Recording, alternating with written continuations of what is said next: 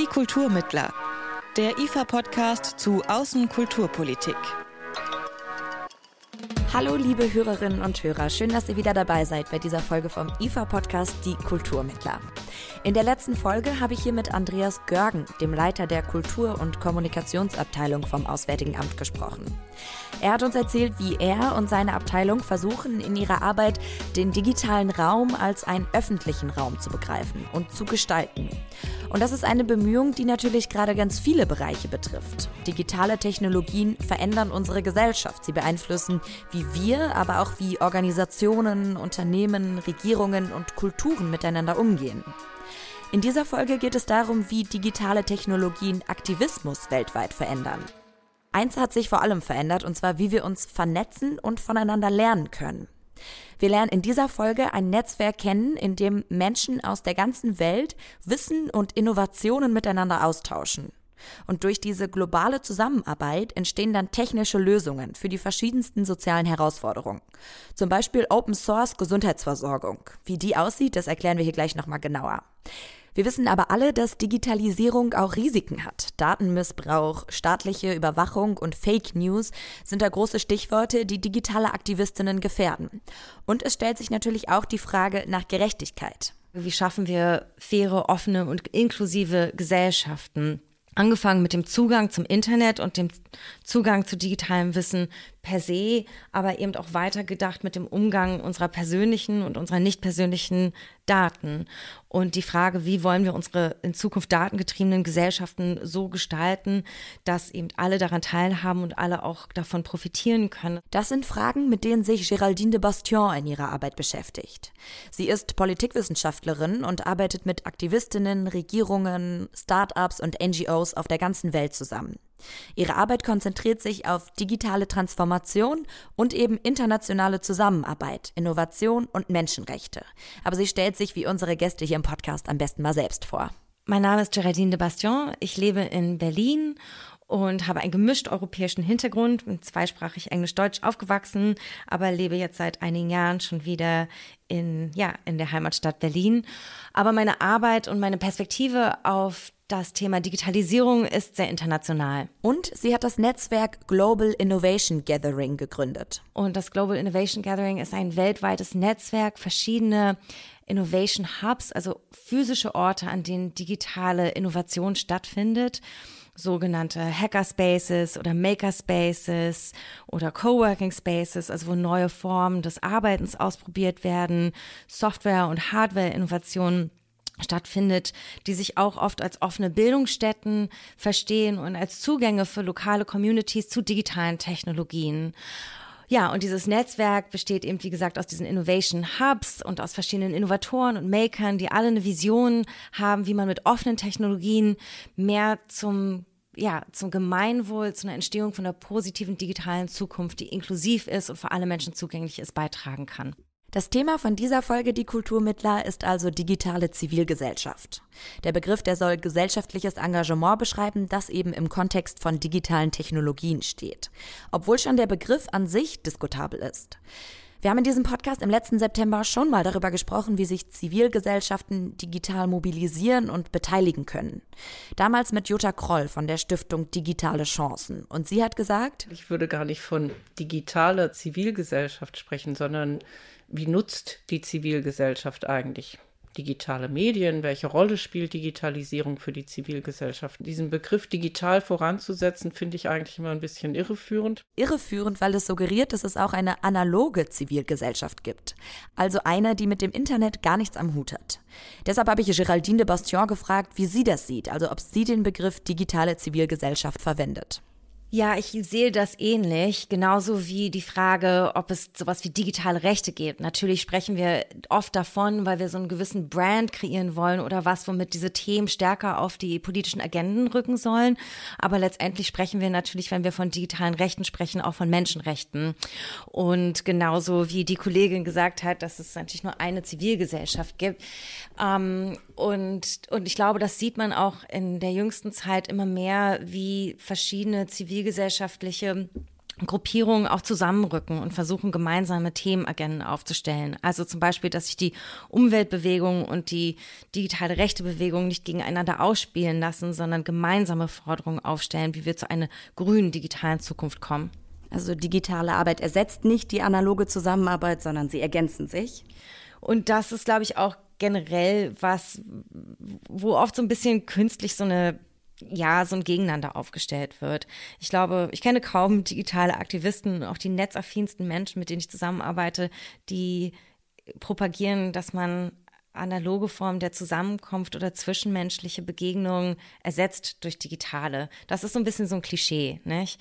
Und gleichzeitig sind ja diese digitalen Begegnungsformen überhaupt nicht wegzudenken. Und wir haben ja gerade jetzt in der Corona-Zeit gemerkt, wie unfassbar wichtig sie sind, weil ja, wir nicht nur dezentrale andere Leben vielleicht führen als, als noch vor 50, 60 Jahren die meisten Leute in ihrem Berufsleben, einfach was die Anzahl unserer Reisen, wo sitzen Geschäftspartner etc. angeht, sondern ähm, ja, jetzt natürlich aus einer anderen Notwendigkeit heraus.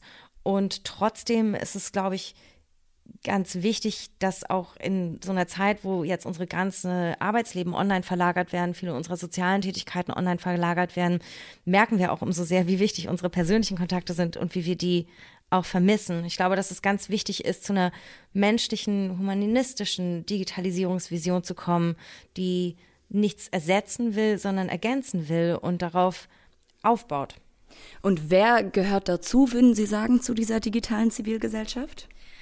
Also es gibt natürlich unterschiedlichste Akteure und ich glaube, mein Netzwerk ist auch ein ganz gutes Beispiel davon, dass es nicht immer nur ganz klassische Akteure sind, die dazugehören. Es gibt natürlich verschiedene Nichtregierungsorganisationen und auch einzelne Aktivistinnen und Gruppierungen, die sich sehr stark gemacht haben in den letzten Jahren für digitale Rechte, Organisationen in den USA wie die Electronic Frontier Foundation oder Access Now und andere international arbeitende NGOs, die ganz wichtige Arbeit und auch Rechtsunterstützung in in dem Bereich leisten. Aber es gibt eben auch nicht klassische Akteure und dazu würde ich auch viele von den Akteuren in meinem Netzwerk zählen. Wir kriegen, erleben das ganz oft, dass, ähm, dass das als eine eher unternehmerische Tätigkeit wahrgenommen wird, aber in vielen Ländern hat man einfach nicht dieselben Möglichkeiten wie bei uns, sich als Nichtregierungsorganisation politisch zu behaupten. Und deswegen ist viel von der Arbeit, was zum Beispiel diese Hubs machen, von denen ich eben schon gesprochen habe, auch eine politische Arbeit, die zum Beispiel versuchen, ihre Regierung dazu bewegen, ähm, ja, digitale Innovation wahrzunehmen, die äh, Rechte von jungen Menschen in dem Bereich zu stärken, neue Chancen zu eröffnen und so auch eine aktivistische Arbeit machen. Aber der Aufhänger ist nicht aktivistisch. Und zwar oft, weil ja, weil die Tür von politischen Organisationen einfach nicht so schnell aufgeht in vielen Ländern oder weil es in anderen Ländern auch schlichtweg einfach nicht möglich ist, dem das solche Arbeiten unter einem politischen Vorzeichen zu machen, also eher aus Sicherheitsgründen. Das Potenzial von Digitalisierung, das wird ja immer noch am meisten aus einer ökonomischen Perspektive betrachtet. Also wie kann die Privatwirtschaft den digitalen Wandel nutzen, um eben effizienter zu werden? Aber welche Möglichkeiten bietet die Digitalisierung eben auch für bürgerschaftliches Engagement? Digitalisierung bietet natürlich eine Riesenchance in der Vernetzung, auch in der geografisch unabhängigen Vernetzung von Menschen, dass sich Interessengruppen zusammenfinden können, unabhängig von ihrem Ort, dass man ja diese verschiedenen sozialen Medienkanäle nutzen kann, um sich Gehör zu verschaffen, um Kampagnen zu organisieren und um Themen in der Öffentlichkeit zu tragen, die vielleicht in traditionellen Medien oder in anderen Öffentlichkeitssphären so nicht zutrage gekommen wären. Ein Beispiel, wie wichtig diese direkte Kommunikation über soziale Medien ist, ist vielleicht Hongkong in den letzten Monaten gewesen, wenn man sieht, wie Aktivistinnen dort soziale Medien nutzen, um eben ihre, ihre Realität, ihre Wahrnehmung, ihre Version von dem, was täglich auf den Straßen passiert, in den Protesten passiert, in die Öffentlichkeit zu tragen, jenseits von dem, was traditionelle Medien berichten und abdecken könnten.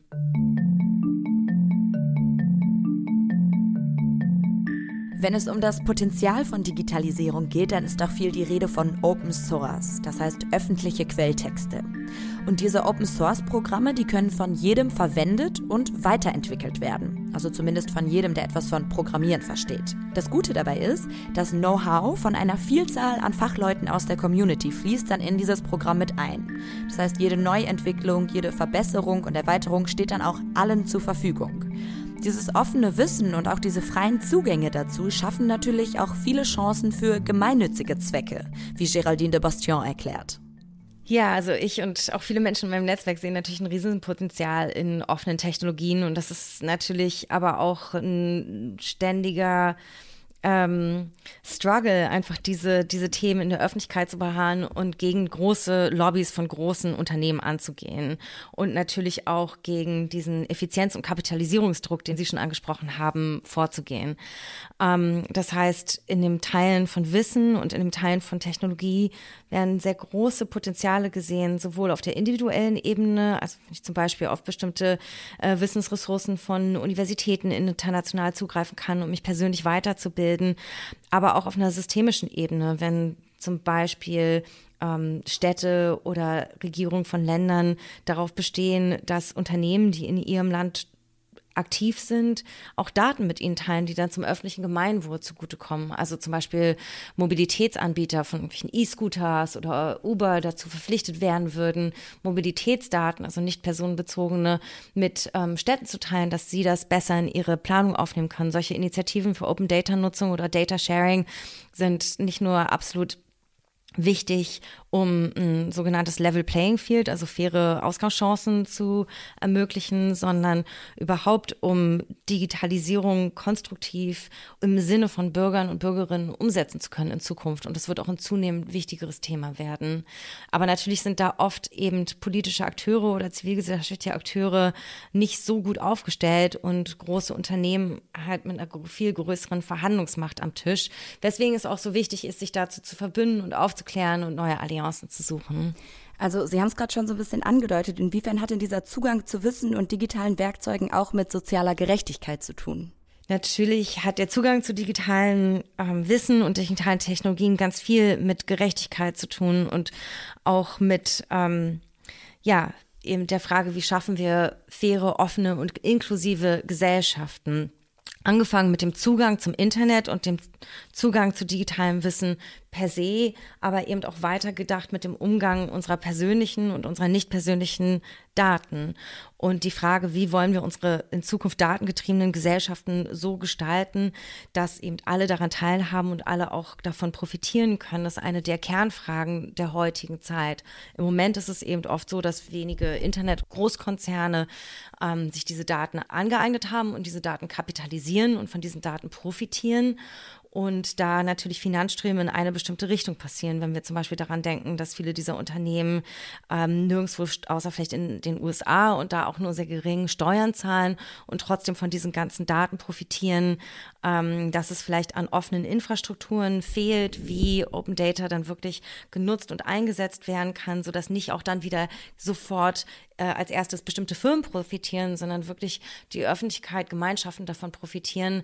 Ja, das sind wie gesagt gerade Fragen, mit denen man sich sehr stark auseinandersetzt. Es gibt ein paar Beispiele, die recht wegweisend sind. Es gibt zum Beispiel das Decode-Projekt, was in Barcelona und Amsterdam stattgefunden hat, aber auch Beispiele aus anderen einzelnen Städten, wo man versucht hat, das Ganze einfach umzudrehen und zu sagen, wir denken Digitalisierung aus der Bürgerinnenperspektive und wir reden nicht mehr von Smart Cities, sondern von Smart Citizens und versuchen infrastrukturelle Vorkehrungen zu treffen, aber auch Bürgerinnen und Bürger wirklich einzuladen, sozusagen zum Beispiel in, in, solche Innovation Hubs einzuladen, um über Datenpolitik zu sprechen, über die Verwendung ihrer Daten zu sprechen und um solche neuen Konzepte auch gemeinschaftlich zu entwickeln. Und können Sie diese Projekte aus Barcelona und Amsterdam noch mal kurz vorstellen? Gerne. Also das Projekt heißt Decode. Das ist ein von der EU gefördertes Projekt gewesen, was sowohl in Barcelona als auch in Amsterdam stattgefunden hat und der sozusagen offiziell gefundete Teil jetzt vorbei ist, aber das Projekt trotzdem weiterlebt, weil sie eben auch gerade verschiedene Open Source Tools entwickelt haben, die von Städten, von Bürgerinnen und Bürgern genutzt werden können für ihr Datenmanagement und wirklich recht wegweisende Arbeit geleistet haben. Ähm, in Barcelona sieht man das auch, finde ich, richtig, wenn man in der Stadt ist, weil man sieht, wie Bürgerinnen einbezogen werden, bestimmte, ob es ist, Straßen zu begrünen und da in bestimmten Bezirken, also auch ganz analog und offline sozusagen, ähm, ja, einfach ein neues städtisches Bild zu schaffen, bei bestimmten Mobilitätslösungen, die vor allem den Bürgerinnen dieser Stadt zugutekommen, um die Stadt verkehrstechnisch zu entlasten, bis hin eben zu der Datenpolitik der Stadt und da auch diese Verknüpfung von dem, was wir im analogen erleben und im digitalen ähm, ja eben auch dort an, an Steuerungsfähigkeit in, im Rahmen von Daten sehen, einfach zusammenbringen, zusammendenken. Also es schafft viele Möglichkeiten eben der Reichweite, der Öffentlichkeit, der Zugänglichkeit, aber eben auch Risiken. Eins davon, das Sie gerade angesprochen haben, ist eben das der Datensicherheit. Welche Risiken gibt es noch für Akteurinnen und Akteure der Zivilgesellschaft, wenn sie sich digital engagieren? Ein Riesenrisiko ist natürlich das der Überwachung. Gerade in Ländern, die autoritär und nicht demokratisch geprägt sind, aber auch in demokratischen Ländern ist Überwachung ein großes Problem in digitalen Sphären. Ähm, und hat natürlich auch ganz reale Konsequenzen. Überwachung muss auch nicht immer nur sozusagen der Big Brother, der mitspielt, sondern eben auch die Frage, wie die Daten, die wir jetzt von uns preisgeben, in, in sozialen Medien später vielleicht gegen uns verwendet werden können oder eben auch zu kapitalistischen Zwecken verwendet werden, die, die nicht gewünscht sind. Ähm, ich habe gerade heute wieder ein Beispiel davon gelesen, wie ganz oft ja diese, ähm, was war der dein Lieblingsfilm, als du 18 warst? Oder was war das Essen, was ihr zu Hause immer sonntags gegessen habt, als du sieben warst? Und diese Art von Challenges oder Abfragen, die sozusagen oft als ja, kollektive Kulturerfahrung auch gelauncht werden, ganz oft gezielte Datenabfragen von Firmen sind, die Profile erstellen, die sie an anderen Stellen wieder verwenden wollen. Aber eben nicht nur von Firmen, sondern durchaus eben auch von politischen Akteuren im Sinne von ähm, digitalen Meinungsmaschinen, die was wir alle durch Cambridge Analytica erfahren haben, aber auch so die berühmte russische Botfarm, natürlich ganz gezielt solche Profile erstellen, um sie dann zu verwenden, um Menschen mit Fake News gezielt zu füttern und sie in ihren politischen Entscheidungen zu beeinflussen. Das ist nicht nur für Aktivistinnen ein Problem, sondern für uns alle, die wir diese digitalen Medien benutzen. Ähm, genauso wie Probleme von ähm, Fake Speech und Trolling, also dass man leicht Ziel und Opfer wird ähm, als digitaler Aktivist oder digitale Aktivistin vor allem natürlich auch ein weiteres Problem oder eine weitere Herausforderung ist.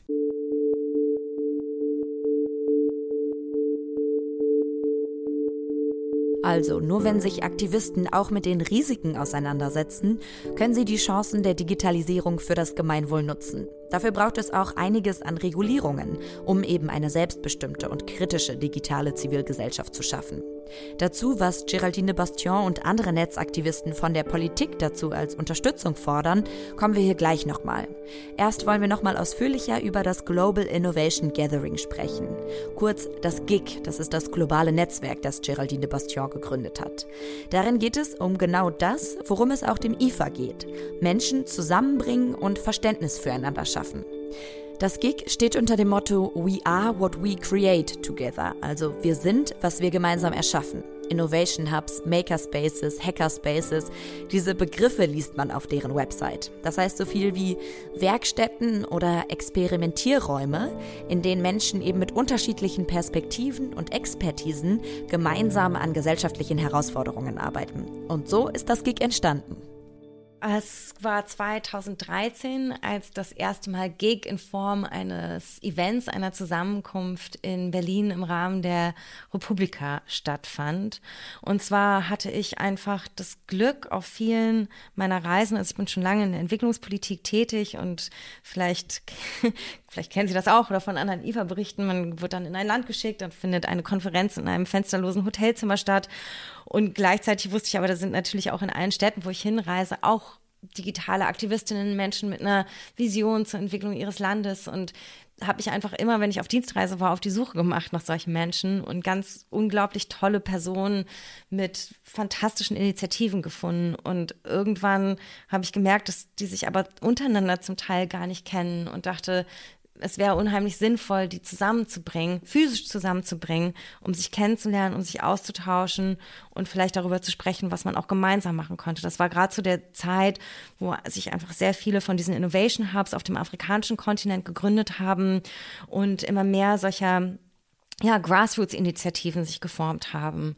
Und dann haben wir damals eine Unterstützung bekommen, um die Reisekosten zu finanzieren von circa 30 Personen und durften dann ja 30 Personen aus Afrika, Asien, Südamerika zur Republika zusammenbringen, um sich dort auszutauschen. Und nach zwei Tagen war schon klar und kam auch gleich die Bitte, hey Geraldine, das war so toll, sich hier so kennenlernen zu können. Wir wollen unbedingt miteinander in Kontakt bleiben. Lass uns daraus doch ein Netzwerk machen. Und das war so ein bisschen die Geburtsstunde von GIG. Es ist eine ganz fantastisch wunderschöne Reise gewesen seitdem. Und mittlerweile sind wir eine eingetragene gemeinnützige Organisation, die verschiedene Projekte managt, verschiedene Menschen beschäftigt und eben auf unterschiedliche Weise versucht, diese Vision, die wir haben von einer anderen, wirklich gelebten Form der internationalen Zusammenarbeit. Ich mag eigentlich überhaupt nicht diese klassischen EZ-Begriffe, aber wie es da immer so gepredigt wird, auf Augenhöhe und mit einer eben Global South-driven Agenda, dass wir das wirklich vorleben, wie diese Art von Zusammenarbeit modern gestaltet aussehen kann. Und können Sie Beispiele dafür nennen, wie diese Zusammenarbeit, wie diese Projekte gerade aussehen? Eines unserer Projekte ist zum Beispiel auch ein EU-gefördertes Projekt zum Thema offene Gesundheitslösungen, Gesundheitsanwendungen. Das heißt, ähm, wir kennen es ja die Krücke oder andere medizinische Geräte, die wir vom Reformhaus oder vom Gesundheitsladen holen, die alle eine Einheitsgröße haben. Aber gesundheitliche Bedürfnisse von Menschen sind natürlich immer individuell und die, der Gedanke hinter dem Projekt ist, dass wir eben auch Menschen in ihrer Individualität Lösungen für ihre gesundheitlichen Herausforderungen zur Verfügung stellen.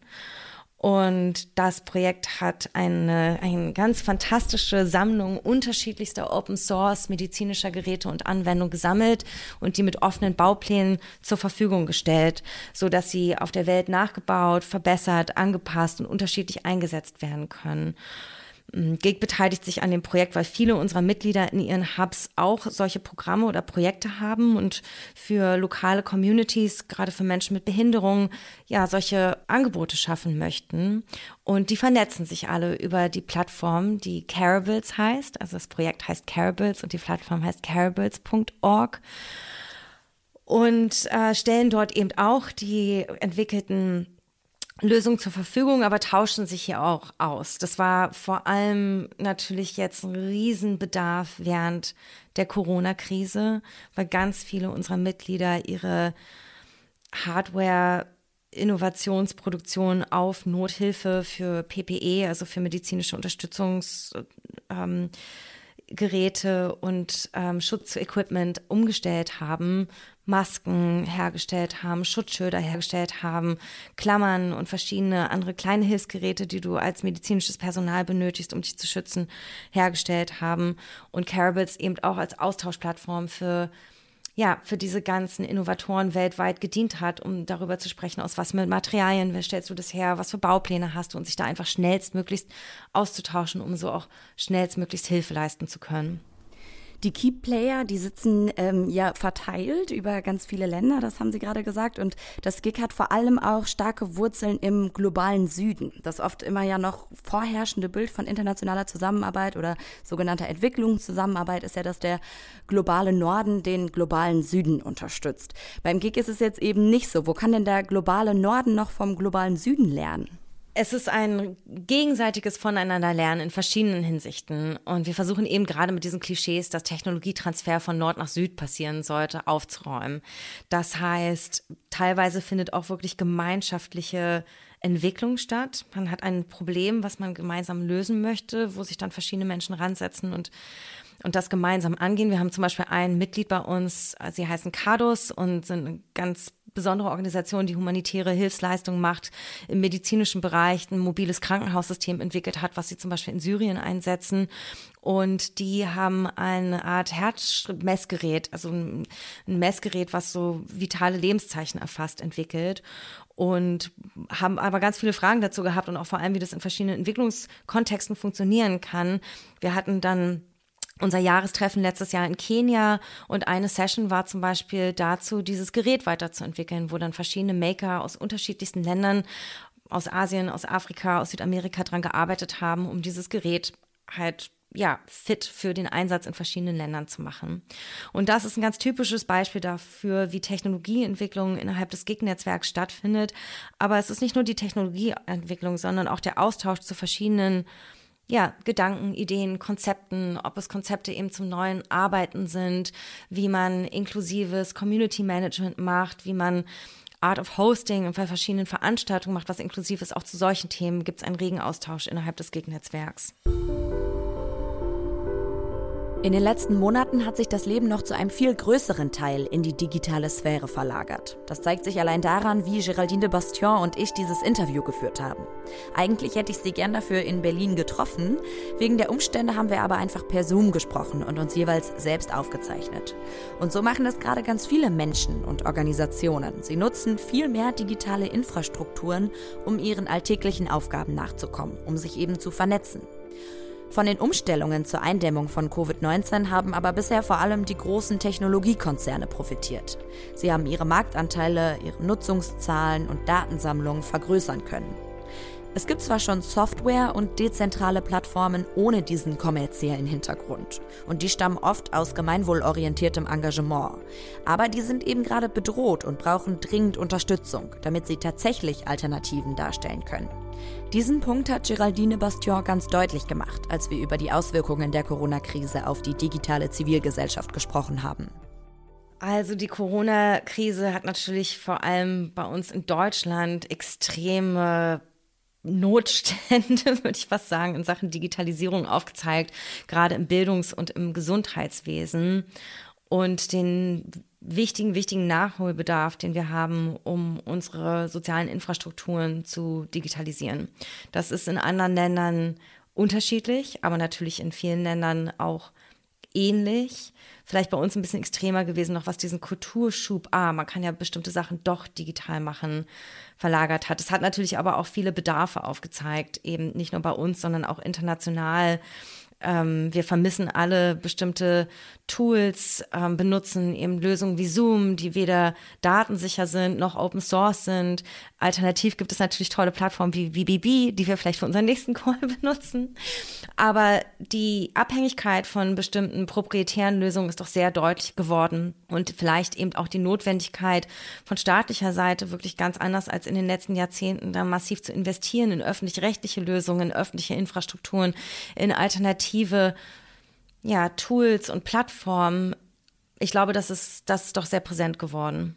Das GIG und auch das IFA haben einen Aufruf unterzeichnet mit dem Titel Aus der Krise lernen, digitale Zivilgesellschaft stärken. Und sie fordern darin, dass der Aufbau eines gemeinwohlorientierten digitalen Ökosystems eben endlich politische Priorität bekommen muss. Was genau muss die Politik also dringend tun? Also die, die, die Liste ist lang. Es fängt natürlich auch an mit Infrastrukturausbau weiterem. Ist auch leistbaren Internetzugang in ländlichen Gebieten und geht weiter eben mit der Schaffung von sicheren Dateninfrastrukturen, die verlässlich sind, die ähm, ja, die eben nicht mehr auf dem Modell der persönlichen Ausbeutung für kapitalistische Zwänge ausschließlich basieren, es geht aber auch wirklich um die Stützung und Förderung von zivilgesellschaftlichen Organisationen innerhalb dieser Krise, gerade für Menschen, die in prekären Verhältnissen leben und sich doch stark dafür engagieren für den gesellschaftlichen Zusammenarbeit, dass das nicht vergessen wird innerhalb der ganzen Hilfspakete, die geschnürt werden, bis hin eben zu der Unterstützung der Schaffung von offenen und sicheren Tools und Plattformen, wie ich eben schon meinte. Wir können uns nicht mehr nur länger auf die ähm, uns durch amerikanische Großunternehmen bereitgestellten Kommunikationswege